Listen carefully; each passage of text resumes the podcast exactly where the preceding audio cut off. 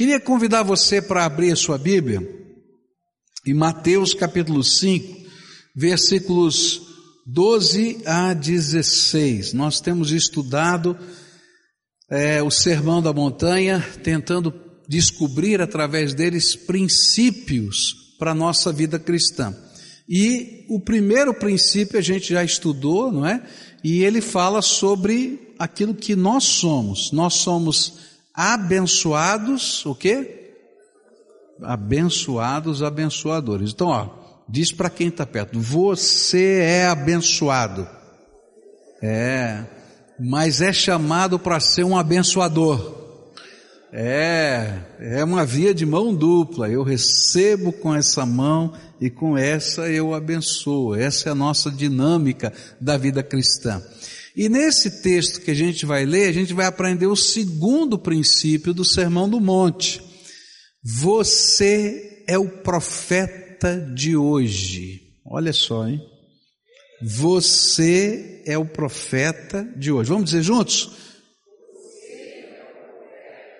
Agora a gente tem que dizer de um pouquinho diferente, né? Você é lá, eu sou o profeta de hoje. Vamos lá. Eu.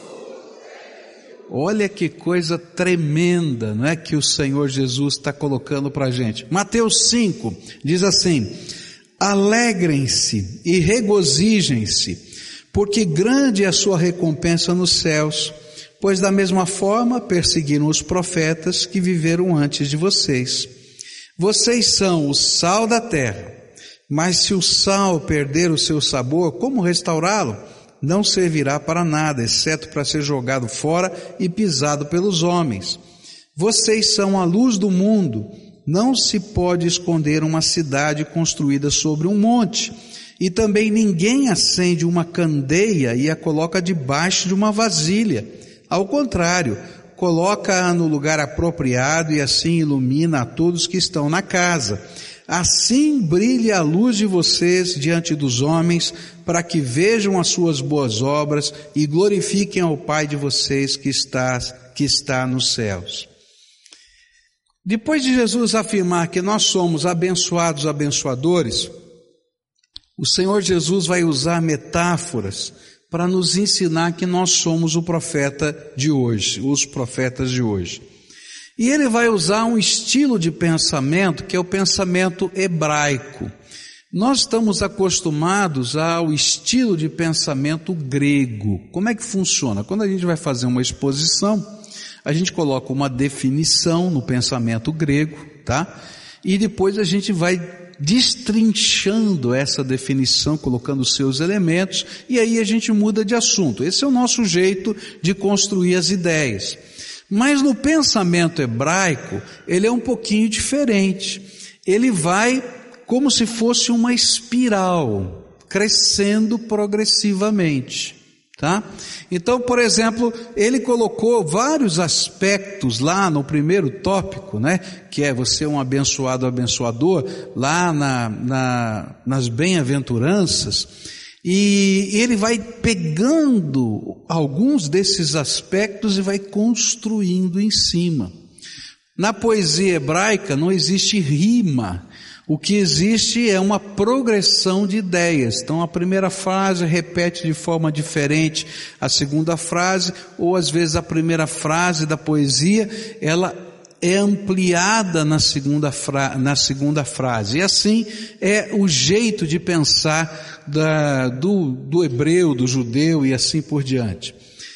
Usando esse pensamento, ele vai pegar a ideia, olha, assim como vocês, como foram perseguidos os profetas, vocês serão perseguidos hoje porque vocês são os profetas de hoje. E ele vai acrescentar duas figuras. A primeira figura nós estudamos a semana passada no culto da noite. Ele disse: "Vocês são o sal da terra". E todo mundo podia entender a missão ou a função do sal naquele tempo. Então vocês são os profetas que dão sabor à vida. O sal dá sabor. Você põe lá o sal dá sabor na comida, não é? E aí então vocês estão dando sabor na medida em que anunciam os propósitos de Deus e o sentido da vida. Se eu sei para que eu existo, se eu sei qual é o propósito da minha vida, eu vou ter sabor na realização, na consecução da minha vida. Depois estudamos que o sal era usado como remédio, ele era um elemento de cura. O primeiro antisséptico usado, né, pela humanidade era água com sal, né? Quem é do tempo que limpava a ferida com salmoura? Levanta a mão. Tu é velho, hein? É velho? Porque isso dói para chuchu, né? Faz lá aquela salmoura, pá, que coisa ruim. Graças a Deus que tem uns outros remedinhos agora, porque esse negócio de água com sal arde demais. Mas naquele tempo só tinha isso, era o único jeito de ser limpar uma ferida, era fazer com água e sal. Outra coisa que a gente vai aprender é que o sal, nós como profetas de Deus, levamos a cura à medida em que anunciamos a salvação, a restauração, a resposta de Deus. Por isso nós somos o sal da terra. Mas o sal também tinha uma outra capacidade, a de preservar os alimentos, não é? é quem já comeu bacalhau aqui sabe, né? Que a gente vê o peixe, né? O peixe está lá e ele está salgado e ele não fica nem na geladeira, ele fica lá no mercado, nas bancas, né? Por quê? Porque o sal preserva os alimentos. E da mesma maneira, nós como profetas de Deus hoje, a nossa mensagem, os valores preservam a sociedade. Quando os valores de Deus saem de uma sociedade, essa sociedade fica tão violenta, tão corrompida, que ela vai desmoronando, ela não se suporta. E aí então Jesus está dizendo: vocês são os profetas que, como sal, preservam a sociedade. E a última coisa que estudamos a semana passada é que o sal tem uma capacidade incrível de permear. Então você põe lá o sal na comida, não é? E você não vê mais o sal. O sal desapareceu na comida. Agora, quando você experimenta a comida, Está lá o sal, você sabe que ele está lá. E da mesma maneira, Deus nos fez esses profetas que estão em todos os setores da sociedade, em todos os lugares, permeamos tudo, e ainda que não apareça o nosso nome em nenhum lugar, o sabor da graça de Deus nos acompanha onde nós estamos. Louvado seja o nome do Senhor por isso, né? Mas a segunda figura que eu quero trabalhar hoje é quando Jesus vai dizer que nós somos a luz do mundo. Versículos 14 a 16 diz assim: Vocês são a luz do mundo, não se pode esconder uma cidade construída sobre um monte. E também ninguém acende uma candeia e coloca debaixo de uma vasilha. Ao contrário, coloca no lugar apropriado e assim ilumina todos que estão na casa. Assim brilhe a luz de vocês diante dos homens, para que vejam as suas boas obras e glorifiquem ao Pai de vocês que está nos céus. A segunda metáfora que ilustra a missão profética é que nós somos luz nesse mundo. Jesus queria que entendêssemos que, como servos do Altíssimo, Ele nos deu a capacidade de refletir a glória dele para que as pessoas pudessem conhecer o Senhor através de nós. Há uma cena muito bonita do Velho Testamento que identifica isso, que dá uma, uma visualização dessa realidade. Quando Moisés subiu lá na montanha, não é, para receber do Senhor a lei, e ele teve aquele encontro e desceu com as tábuas na mão, a Bíblia diz que a glória de Deus era refletida, brilhava no rosto de Moisés. A tal ponto das pessoas olharem para o rosto de Moisés que resplandecia a glória de Deus, dizer assim: nós não suportamos enxergar a glória de Deus no seu rosto põe um véu, por favor, porque dá medo até da gente olhar esse rosto resplandecente.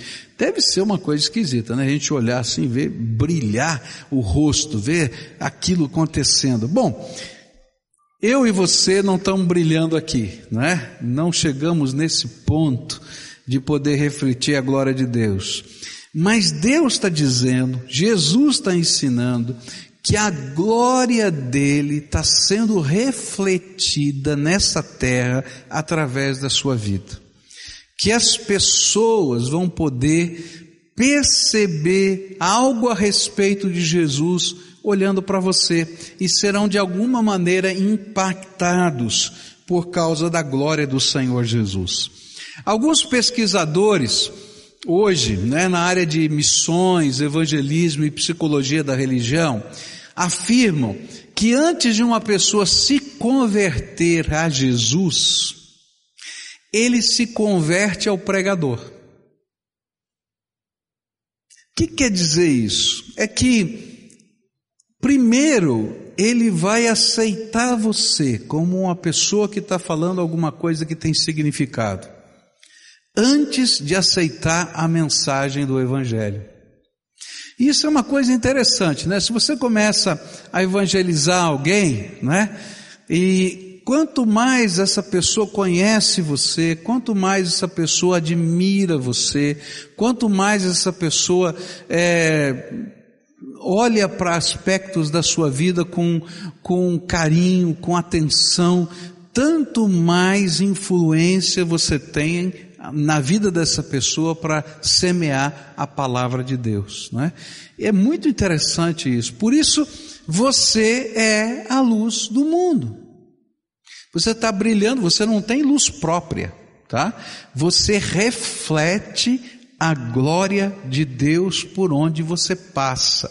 Jesus é a luz perfeita, mas ele brilha através das nossas vidas. Isso tem tudo a ver com esse ensino do Senhor Jesus. Vocês são a luz do mundo. Se as pessoas podem ver a luz de Jesus em nós, então será muito mais fácil elas se converterem a Jesus.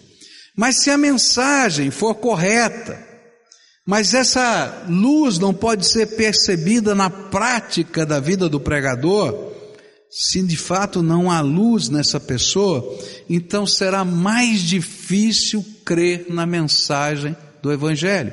O que, que a Bíblia está dizendo é: se você é coerente com essa mensagem, a tua vida inspira outras pessoas, é mais fácil essas pessoas se converterem. Elas vão estar olhando para você e vão dizer assim: mas que família bonita essa pessoa tem. Eu gostaria de ter uma família assim. Olha, essa pessoa é uma pessoa séria, uma pessoa de palavra. Puxa vida, que coisa impressionante, num mundo assim de tanta flexibilidade, de tanta é, podridão, tem gente séria ainda. Isso inspira. E nessa inspiração, a palavra de Deus pode ser usada para abençoar outras vidas. Você é o profeta de hoje. Você é a luz do mundo. Por isso, o Senhor vai fazer, pegar essa metáfora e vai fazer agora duas advertências. A primeira delas é: não tente esconder esta luz. Versículos 14 e 15 diz assim: não se pode esconder uma cidade construída sobre um monte, e também ninguém acende uma candeia e a coloca debaixo de uma vasilha.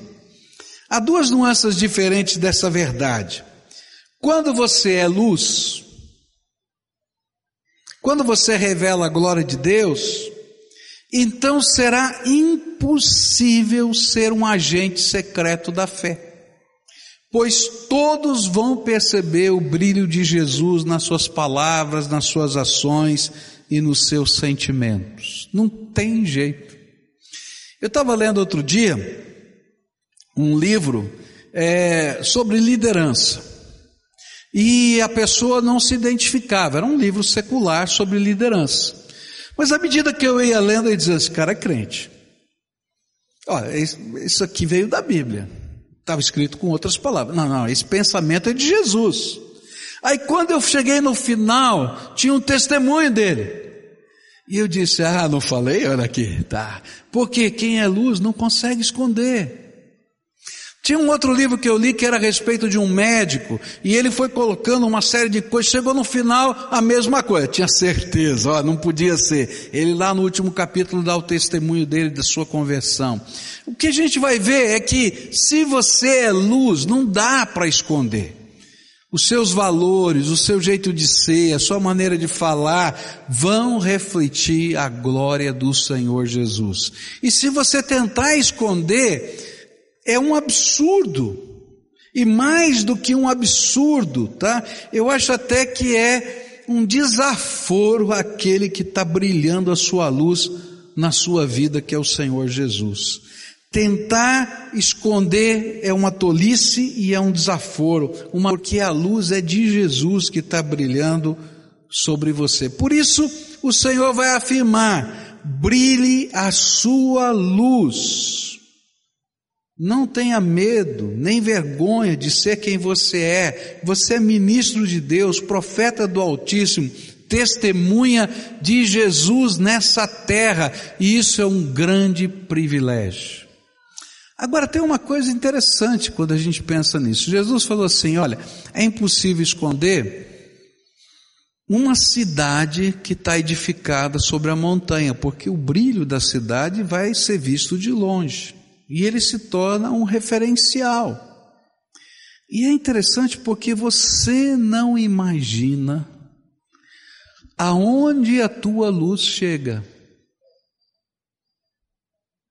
Você não imagina como a sua vida está impactando a vida de outras pessoas. Você não imagina o alcance. Assim como a cidade não pode imaginar quem está usando essa luz como uma referência para se orientar e chegar lá? Eu me lembro de um, de um congresso que eu participei há vários anos atrás, e naquele congresso chegou um casal jovem, me deu um abraço, disse: Ah, que feliz eu estou de conhecer o senhor. Eu falei: É, por quê? Hoje nós somos missionários. Eu quero dizer que foi uma mensagem que o Senhor pregou, que eu ouvi numa fita cassete, que chegou lá no Pará, eu não sei nem como é que chegou, não é? é? Que nos fez entender que nós tínhamos um chamado e hoje nós estamos no campo missionário. Você não sabe aonde a luz vai chegar. Tem gente que está olhando para você, está prestando atenção na tua vida. E é precioso demais isso. Agora, tem gente que está muito perto de você, está prestando atenção na sua vida. Tem uma cartinha que vários anos atrás eu li de uma mãe que escreveu para os seus filhos quando ficassem adultos. E nessa cartinha ela fala dos olhos da criança que aqueles olhos ficavam acompanhando a mãe, ficavam vendo os detalhes, que foram através da imitação dos seus gestos que eles começaram a andar, que foi da imitação do jeito como ela movia a boca que eles aprenderam a falar, e que era uma grande responsabilidade. Você não imagina quão forte é a tua influência na vida de pessoas significativas. Então por isso Jesus vai dizer: você é o profeta, você é a luz, brilha a tua luz, porque não dá para esconder a luz que Jesus colocou no teu coração. Então faz isso com responsabilidade, faz isso com certeza, faz isso em todo lugar que você estiver. Faz isso no trabalho, faz isso na escola, faz isso é, na vizinhança, faz isso dentro da sua casa. Por quê? Porque a tua luz está brilhando. Se você tem uma experiência com Jesus, não dá para esconder e pessoas estão olhando para você, tentando descobrir como brilhar a luz de Jesus. Mas o Senhor também vai colocar um outro nuance dessa mesma advertência. Ele diz assim: não coloque a sua luz debaixo de uma vasilha. Não tem lógica. Eu vou acender uma lâmpada, né, uma lamparina, tem que pensar naquele tempo não tinha lâmpada elétrica. Jesus está falando de uma lamparina. Essa lamparina geralmente era feita com óleo, com azeite, que era queimado. A gente vê muito isso no interior ainda, né? A gente vê ah, ah, óleo de cozinha sendo queimado para acender uma lamparina. E aí ele está dizendo, ó, ninguém vai pegar uma lamparina e vai cobrir numa vasilha, tá? Por quê? Primeira coisa, se eu cobrir hermeticamente para não sair nem um pingozinho de luz, nada de luz, porque no escuro, se você cobre e deixou uma frestinha, aparece a luz. Né? Mas se eu não quero que apareça nada, eu cubro hermeticamente, o que, que vai acontecer com a lamparina? Apaga. Porque ela vai consumir todo o oxigênio e vai apagar. E uma coisa que a gente vai aprender é que essa luz que Deus colocou em nós, ela precisa de um oxigênio. Nós, a luz vem de Deus, é graça de Deus. É a minha comunhão com Ele que faz com que a luz brilhe. Mas essa luz, para continuar brilhando, precisa de oxigênio. E esse oxigênio é a necessidade das pessoas. É interessante que Deus não derrama poder, graça, autoridade, se eu não estou disposto a dividir esse poder, essa graça, essa autoridade com outras pessoas. Se você não quer dividir nada com ninguém, a tua luz vai apagar. você vai se enfraquecer, você vai consumir e não vai ter nada para dividir, vai apagar. Tem gente que imagina que pode viver a vida cristã sozinho. Eu vivo a minha vida cristã no meu quarto. Eu vivo a minha vida cristã na televisão. Eu vivo a minha vida cristã sem ter comunhão com os irmãos, sem ter missão, sem exercer os dons do Espírito sem ter ministério, né? sem fazer parte de uma igreja, eu quero dizer para você que a tua luz vai apagar. Porque Deus derrama graça na medida em que você quer ser uma bênção nessa terra. Lembra do primeiro princípio? Vocês são abençoados? Abençoadores. E o segundo princípio é você é o profeta de Deus hoje. Brilhe a tua luz. Não tem jeito. E quanto mais você brilha, mais você precisa da graça de Deus, porque é interessante, quando você está servindo ao Senhor, você logo vai perceber que você é só reflexo. Se você está vivendo só a tua vida, você acha que você é luz inteira, não precisa de mais nada. Mas quando você está servindo ao Senhor no dia a dia da vida, você sabe que é reflexo. E aí você tem que buscar a graça de Deus, o poder do Espírito Santo, porque você vai encontrar pessoas que estão vivendo tanta necessidade, que você sabe que você é só humano, não tem nada que pode oferecer, e se não for o poder do Espírito através da tua vida, não tem jeito. E aí, nesse contexto, a gente se torna uma luz ainda mais forte, mais brilhante. Eu vou buscar mais a Deus e eu tenho o oxigênio da necessidade. E aí então eu vou vivenciar o poder de Deus. É interessante, a gente ouviu alguns testemunhos aqui do pessoal que foi para a Índia, né? Eu até falei semana passada sobre isso, e uma, uma moça que disse, pastor, que coisa tremenda. Nós chegamos lá, e começamos a orar pelos enfermos e começamos a orar por pessoas, demônios foram expulsos, pessoas foram curadas diante dos nossos olhos e, e, e de repente eu não entendi porque eu estou aqui no Brasil nunca tinha acontecido isso, porque no oxigênio da necessidade a luz brilha mais. Quanto mais você se dispõe para ser usado, tanto mais o poder de Deus se derrama na tua vida. Quanto mais você busca o Senhor, você reflete a luz. Mas quanto mais essa luz tá, que está em você alcança a vida das pessoas, não é? tanto mais vai brilhar. Agora, se você ficar quietinho no teu canto, totalmente fechado, a luz se apaga.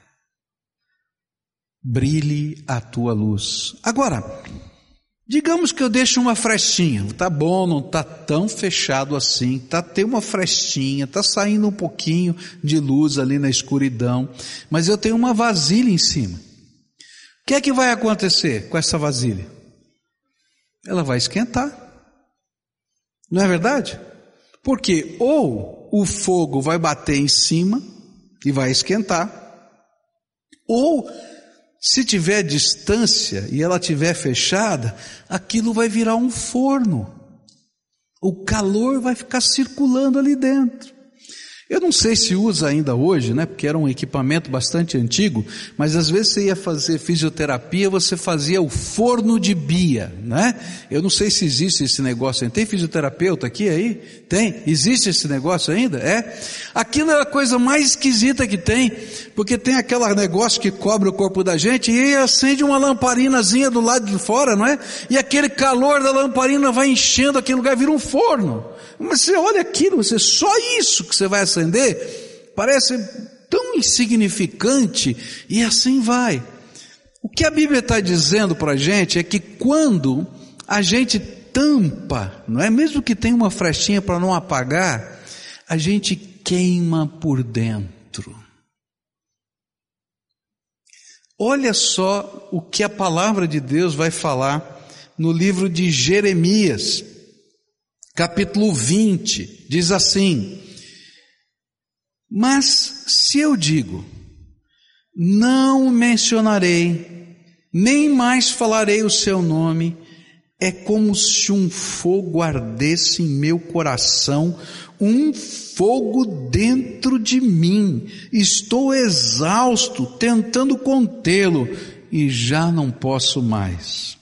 Jeremias está dando o testemunho dele. Chegou um determinado momento da vida dele e falou assim: Não quero mais ser profeta. Esse negócio de ser profeta é complicado demais, é difícil demais. O povo não escuta a voz da gente. A gente tem tanta dificuldade disso, daquilo, daquilo. Deus chega, eu não vou ser mais profeta.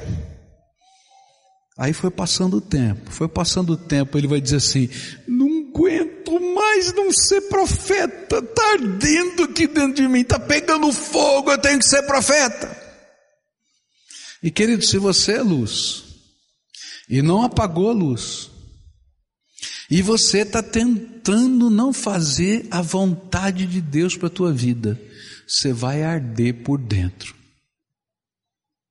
E olha, algumas vezes Deus vai chacoalhar a tua vida. Você lembra da história do profeta Jonas? Jonas disse exatamente isso: Eu não quero ser profeta. E aí o Senhor tem que jogar ele no mar, tem que ser engolido por um peixe, tem que sentir que fora da visão de Deus a gente não é nada. E aí ele decide lá no ventre do peixe: Senhor, eu vou cumprir a tua vontade.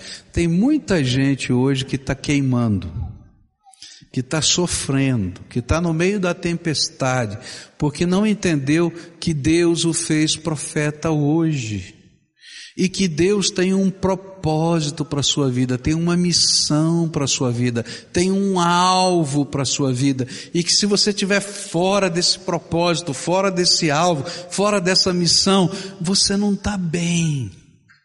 Mas quando a gente assume o propósito de Deus e o alvo de Deus, coisas tremendas de Deus acontecem.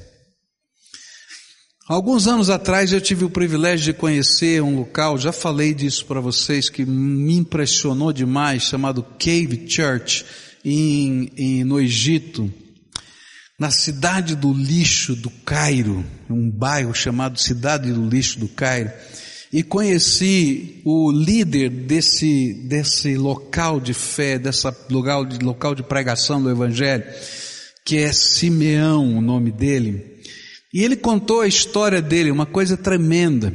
Ele foi designado pela sua igreja para ser o pastor daquela comunidade. E ele então pega um ônibus na cidade do Cairo e vai até a cidade do lixo. Quando o ônibus para no ponto final, lá na cidade do lixo, e ele ora, olha aquele lugar, o lugar mais perigoso do Cairo, o lugar mais imundo do Cairo, o lugar de maior é, problemas sociais do Cairo. Ele olha para tudo aquilo e diz: Senhor, aqui não, aqui não, eu vou embora. E aí então ele pega o mesmo ônibus e vai embora. Enquanto ele está viajando nesse ônibus, o Espírito Santo de Deus começa a trabalhar no coração dele de Simeão. Eu te chamei e eu tenho uma missão para você lá naquele lugar. Volta para lá. E ele vai naquela luta com Deus, naquela luta com Deus o tempo todo.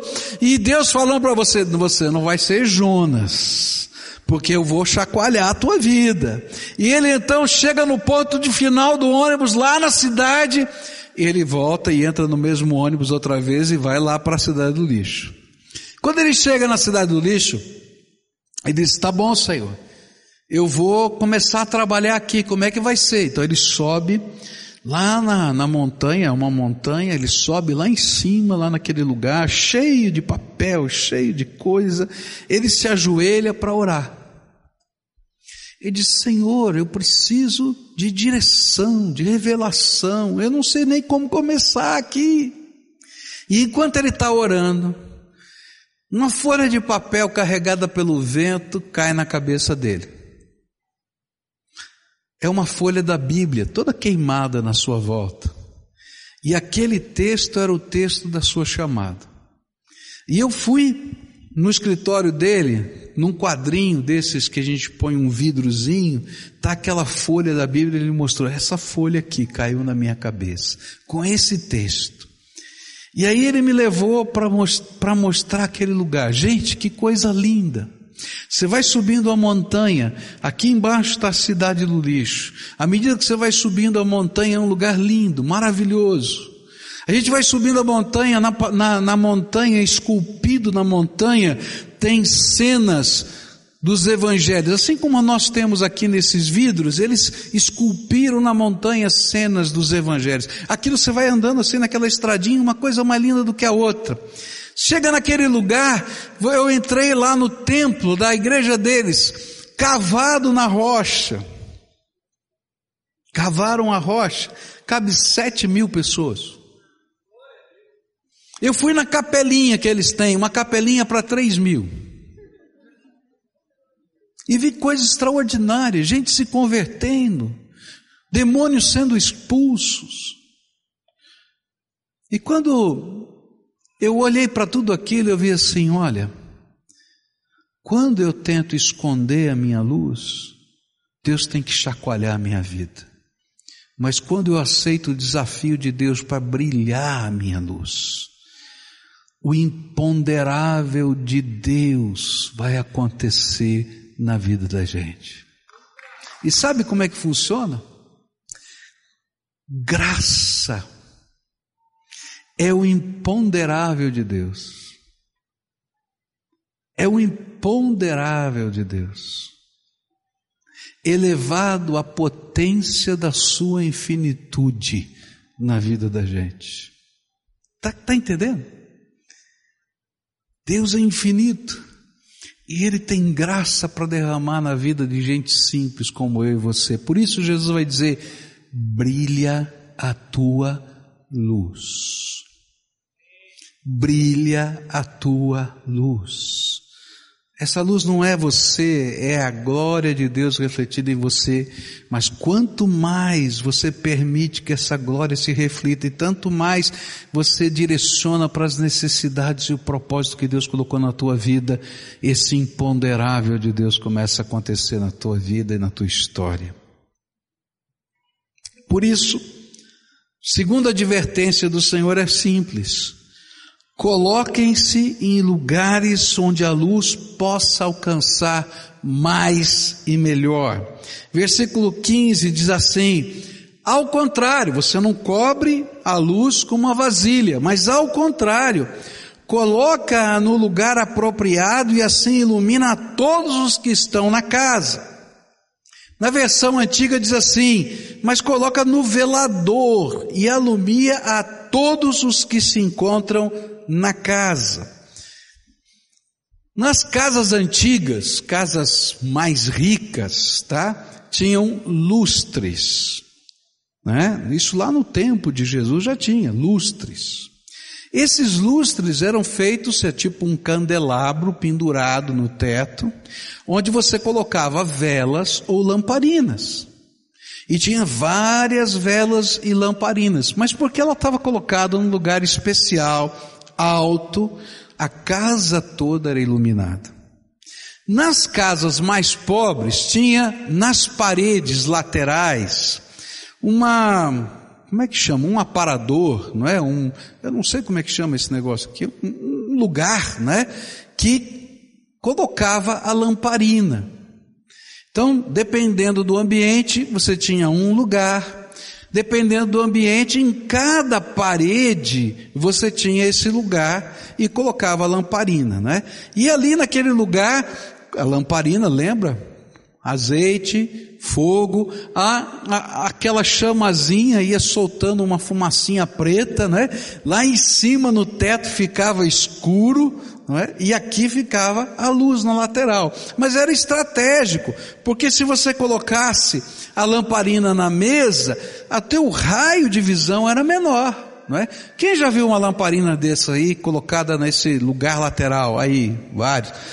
É, o negócio está feio aqui. Tá? Muito bem. Eu me lembro que lá no começo do meu ministério, faz tempo, né? É, não tinha lâmpada de emergência nos templos. Não tinha. Lá no templo da igreja que eu pastoreava não tinha luz de emergência. Agora é tão fácil, né? Acaba a luz, acende automático, né?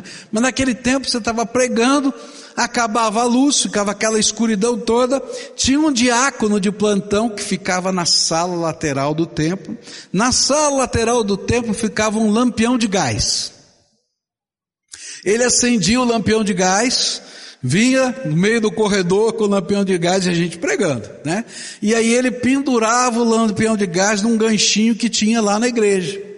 E aí, olha, só aquele lampião de gás dava conta do templo. Porque ele estava num lugar estratégico.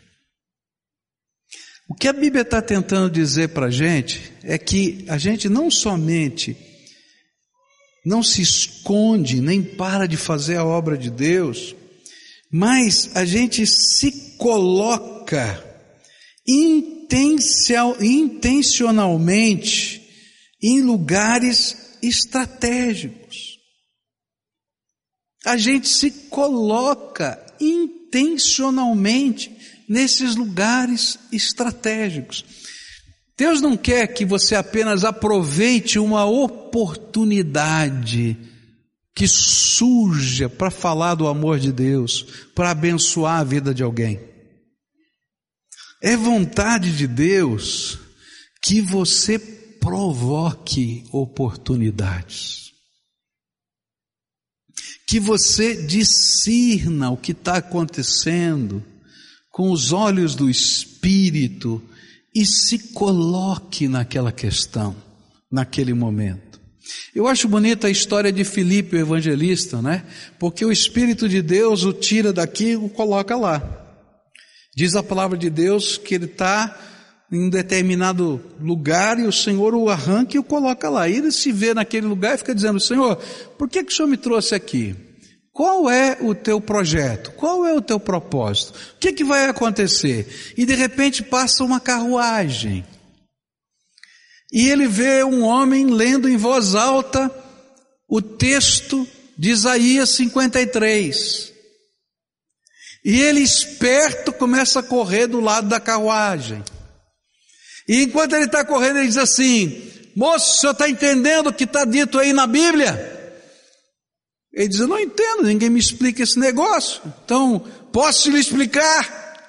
E aí ele entra na carruagem, explica e termina a história ele batizando esse homem. né, no meio da jornada. Ele disse: Aqui tem água, pode me batizar? Batiza logo, vamos resolver esse assunto. Eu gostei desse homem, decidido. Tem gente que fica 10 anos para tomar uma decisão. Ó, decidido, aceitei Jesus, agora tem que resolver, tá? Mas eu acho interessante é que, às vezes, Deus nos coloca nesses pontos, as pessoas passam por nós, e a gente não sabe nem correr atrás da carruagem. A gente não sabe aproveitar a oportunidade que Deus mostra e nem provoca novas oportunidades. Há coisas tão simples que a gente pode fazer. A gente pode fazer copiando o que aconteceu lá no Velho Testamento, aquilo que era chamado de ação de graças. Ação de graças era uma coisa muito séria no Velho Testamento. Quando alguém tinha um motivo de gratidão a Deus, uma vitória, uma resposta de oração, ele ia ao templo, levava um animalzinho, esse animalzinho era assado no altar, não era queimado, ele era assado no altar como um churrasco. Mas ele não podia comer esse animalzinho sozinho. Ele tinha que chamar os seus convidados. Ele ia para o alpendre do templo, tipo uma grande jardim, uma grande praça. E naquele lugar, ele com os seus convidados dizia: Sabe por que, que a gente está aqui hoje? Deus fez uma obra tão tremenda na minha vida. Ele fez isso, aquilo, aquilo outro, aquilo outro, e por isso nós vamos comer juntos, para celebrar o que Deus fez na minha vida. Gente, você pode convidar alguém para comer um lanche na sua casa e chegar lá e bem dizer o nome do Senhor. Eu me lembro de uma senhora aqui da nossa igreja que mudou-se de um apartamento para outro, convidou todas as suas vizinhas para tomarem um chá na sua casa, e naquela, naquele chá ela se apresentou, olha, você é vizinha de vocês, nós estamos aqui, queria conhecer, a nossa casa está aberta, mas eu quero dizer que essa casa foi um milagre de Deus na nossa vida. Nós estamos aqui porque Deus fez isso, isso, isso, isso, e aproveitou e criou uma oportunidade. Queridos, brilha a tua luz. Brilha a tua luz. Aproveita e cria oportunidades simples, coisas simples, no caminho, no dia a dia, orando com as pessoas, porque você é o profeta de Deus hoje que está espalhado por essa terra. Termina esse texto Palavras do Senhor Jesus, verso 16 assim: Assim brilhe a luz de vocês diante dos homens, para que vejam as suas boas obras e glorifiquem ao Pai de vocês que está nos céus. Brilhe diante dos homens com a luz que eu te dei. Jesus relaciona este brilho com ações práticas. Ser profeta de Deus hoje não é uma espiritualidade etérea, distante, contemplativa, é uma espiritualidade encarnada, que tem forma, tem expressão, tem data, tem lugar são palavras proféticas, mas são também atos proféticos, quando nós nos tornamos a boca do Senhor, os pés do Senhor, as mãos do Senhor, os olhos do Senhor agindo nessa terra. E o resultado prático disto é que Deus é glorificado. Porque Deus ser glorificado é o fim último de tudo quanto vivemos ou fazemos. O apóstolo Paulo disse em 1 Coríntios 10, verso 31. 1 Coríntios 10, verso 31 diz assim: Assim, quer vocês comam, bebam ou façam qualquer outra coisa, façam tudo para quê? Façam tudo para quê? Para a glória de Deus, porque você é a luz desse mundo que reflete a glória de Deus. Você é o sal dessa terra. Você é o profeta de Deus hoje. Diz assim: Eu sou o profeta de Deus hoje. Fala. Então cumpre o teu ministério. Tem cadeira vazia perto de você? Bastante, né? É. Tem gente que precisaria, gente que você conhece, que precisaria estar sentado nessa cadeira. E quando eu estou falando de cadeira, entenda bem o que eu estou dizendo, tá? Eu não estou falando de adeptos para essa igreja, porque é só um símbolo. Eu quero dizer gente que se converta. E se ficar em outra igreja, louvado seja Deus. Porque nós trabalhamos para o reino de Deus. Tá? O ruim é quando a pessoa não tem nada aqui dentro do coração. O coração está vazio. Tem alguém aí que você acha que deveria estar sentado nessa cadeira? Então, querido, então, querido, você é a luz de Deus para essa vida. É interessante quando Jesus fala sobre evangelização, ele diz assim: quando você entrar numa cidade, procura o homem de paz. E você vai ficar nessa casa. E é interessante isso, porque Deus coloca pessoas chaves, homens e mulheres de paz, em lugares estratégicos, para que através dessa vida, através dessa casa, a palavra de Deus, o Evangelho, a fé, o poder do Espírito se manifestem naquele lugar. Você é a bênção que Deus preparou para essa geração no lugar em que você está. Ela não vai vir de outro lugar. E Deus quer que você seja a luz dele no lugar em que você está. E você, às vezes, nem vai entender os processos de Deus. Eu sempre gostei de ler biografias. E durante a minha adolescência eu fiquei apaixonado pela biografia de vários líderes cristãos. Isso me tocava profundamente. Como esses homens impactavam. É, George Whitfield era é, Wesley, os irmãos Wesley, era Wilberforce, que, que foi um grande promotor da libertação dos escravos em todo o mundo. Pessoas que impactavam a sua geração. Mas há um homem que me impactava muito. Finney. Finney foi um pregador do Evangelho, um líder do segundo grande movimento de avivamento nos Estados Unidos no século XIX. Um homem de Deus, um grande pregador, um homem sério, um homem de oração. Ele impactou a sua geração no tempo da vida dele. E há algumas histórias muito interessantes. Uma delas foi quando ele foi visitar uma fábrica. E tinha muita gente trabalhando naquela fábrica e ele foi convidado pelo dono da fábrica para visitar e orar naquela fábrica. E quando ele chegou, muita gente da fábrica ih, começou a fazer chacota, brincadeira com ele, é, a mexer com essa posição do chefe que tinha levado um pregador na, lá naquela fábrica, e ali ficavam falando baixinho, e aquele homem ficou quietinho, só orando a Deus e não abriu a boca. E começaram-se a passar alguns minutos. E de repente o Espírito Santo começou a se derramar naquele lugar poderosamente. E no canto começou a chorar uma pessoa, outra, outra, outra, outra, até que todo aquele povo estava chorando pelo impacto da presença de Deus. E aí Finney disse: Olha, Jesus está tocando o seu coração e vocês precisam se arrepender dos seus pecados e receber Jesus como Senhor e Salvador. E muita gente naquela fábrica, só com essa pequenina mensagem que durou segundos, se converteram e receberam Jesus. Sabe por quê?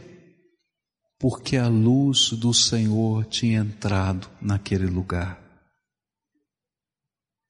A gente não imagina como a, a graça de Deus entra em lugares. Eu me lembro de uma vez, uma cena muito pesada, eu fui atender uma família que tinha perdido um ente querido, uma filha, jovem. A filha ainda estava deitada ali no sofá da sala.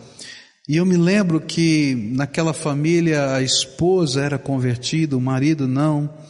E eu cheguei ali naquele momento que eles tinham acontecido tudo, e quando eu entrei, aquele homem me deu um abraço e disse assim: Pastor, que bom que o senhor veio, porque vai poder entrar um pouco de luz nessa escuridão. Eu não tinha falado nada, não tinha feito nada, nem sabia o que falar, porque a cena era trágica demais. Mas nós podemos fazer diferença nessa terra porque você é a luz do mundo, brilhe a tua luz, brilha intencionalmente a tua luz, faz diferença na vida das pessoas, ora pelas pessoas, essa pessoa que devia estar ali do teu lado, sabe qual é o primeiro passo prático teu? Ora por essa pessoa. Começa a orar, Senhor abençoa, Senhor abençoa, toca, Senhor abençoa, protege, Senhor abençoa, salva, Senhor abençoa, liberta, porque você vai ver o imponderável de Deus acontecendo nessa vida. Começa a orar. Os jovens aqui na nossa igreja começaram um movimento muito bonito de oração. Toda noite que a gente chega aqui na igreja, lá por volta de 10 horas, eles estão chegando da universidade, estão chegando das escolas, aqui em cima, nesse palco, lá por aí também, espalhados, eles estão orando, pedindo, Senhor abençoa, Senhor salva, Senhor transforma. Quem sabe você não pode chegar aqui também? Talvez 10 horas seja tarde para você, mas quem sabe você chega às 8 para orar aqui nesse lugar, e os meninos das dez chegam depois e continua, e quem sabe um dia a gente não vira à noite. Sabe por quê? Porque Deus quer fazer coisas tremendas no nosso meio, tem coisa poderosa de Deus para acontecer. Agora, não apenas ora, provoca uma oportunidade. Você já convidou alguém para estar num culto com você? Às vezes a gente não convida, a gente tem vergonha, vai dar trabalho, tem que acordar mais cedo no domingo, tem que fazer. Querido, em nome de Jesus, você é o profeta de Deus. Convida para a tua célula, abre um, uma célula na tua casa. Eu me lembro de um, de um irmão querido que a gente abriu a célula na casa dele. Ele era o primeiro convertido da sua família. Louvado seja Deus, porque os seus filhos se converteram. Se a gente não faz nada, nada vai acontecer. Agora brilha a tua luz e você vai ver que diferença faz.